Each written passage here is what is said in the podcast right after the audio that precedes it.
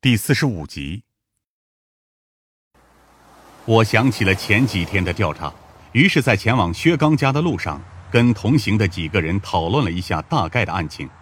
当得知张萌萌很有可能是带着某种目的接近薛刚的时候，白老六反而是表现的最激动的那个。这就是说，张萌萌可能并不是投毒的凶手。他有些兴奋的说道：“也许。”他也是被催眠做出的这种事情，也说不定啊。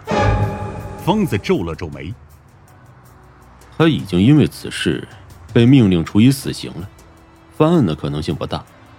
我们现在要把目标放在探寻这背后的玄机上面。白老六悻悻的点了点头，但在我眼里，他的表现总是有些不对劲。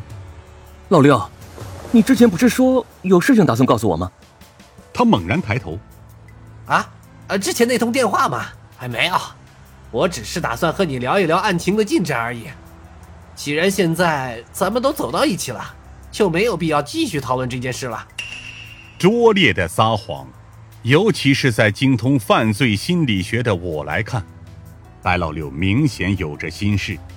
但他既然没有打算说出来，我也没有办法强求。经过了半个多小时的车程。我们四个人终于到了薛刚家的住宅，一座位于别墅区的独栋庄园。哎，真大呀！贩子，你说我们到退休的时候，能不能买得起这样一套房子呀？如果我是你，就不会想这种事情。哎，我叹了口气，转而来到了院子的大门前方。薛家的亲戚本该继承这座宅子，但不知为何，也许是因为一些忌讳。直到现在也没有人来认领，因此上面暂时贴上了封条。我们则事先申请了调查权限，随即推门而入，走了进去。原先整齐亮丽的花园，因为这一阵子的疏忽照料，已经渐渐长成了杂草丛生的模样，而且还遍布着一股荒废的味道。而在花园另一侧的后院里，一个用白色粉笔圈起来的人形轮廓。也让人有些触目惊心，尤其是我们一眼就能看出来，那是个小孩的身形。白老六有些不忍地咽了口口水，夏灵薇则面色难看地打开笔记本上的卷宗资料。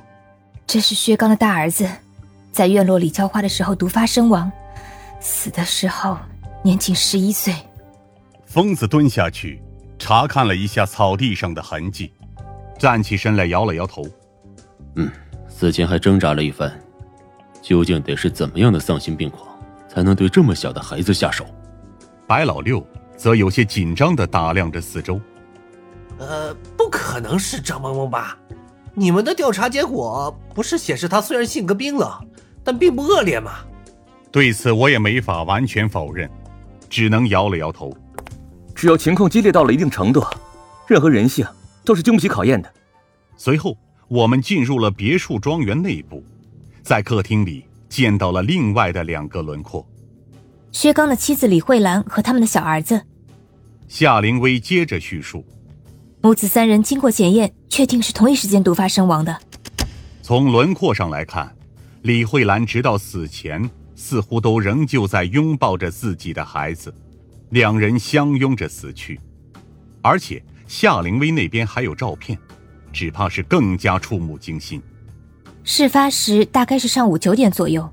夏灵薇开始仔细翻阅卷宗。当天为星期天，薛刚夫妇本来打算带两个孩子去省城新开的游乐园度过一天的。预计当天上午八点五十五分，一家人喝下了被投入剧毒的绿豆粥，并且在九点二十左右开始毒发。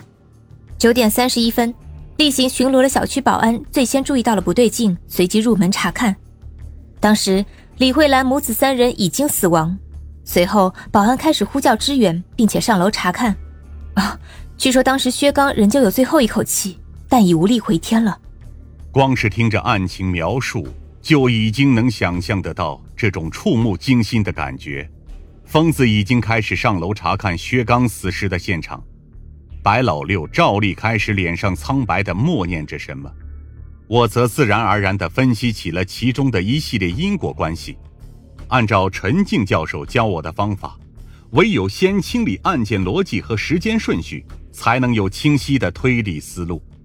从八点五十五分开始，摄入掺杂了剧毒的绿豆粥，到九点二十分左右开始毒发。我走到了那个原本应该摆放着电饭煲的位置，现在已经成了一片空置。中间可是有足足二十多分钟的空闲时间，他们中的是什么毒？夏灵薇继续翻阅着卷宗资料。哦，是小剂量的氰化物。一般而言，从毒发到死亡恰好是十到二十分钟左右。按照尸检人员的说法，投毒的毒素控制的十分精准，完美的确保了和绿豆粥之间的疏密程度，似乎是刻意为了营造出一段足以让他们受苦的时间。夏灵薇越说，声音越发干涩，而白老六则猛然睁开眼睛，紧张兮兮的说道：“若是被这么折磨死啊，李慧兰一家的怨念也会留在这里挥之不去吧？难怪没人愿意继承这座庄园。”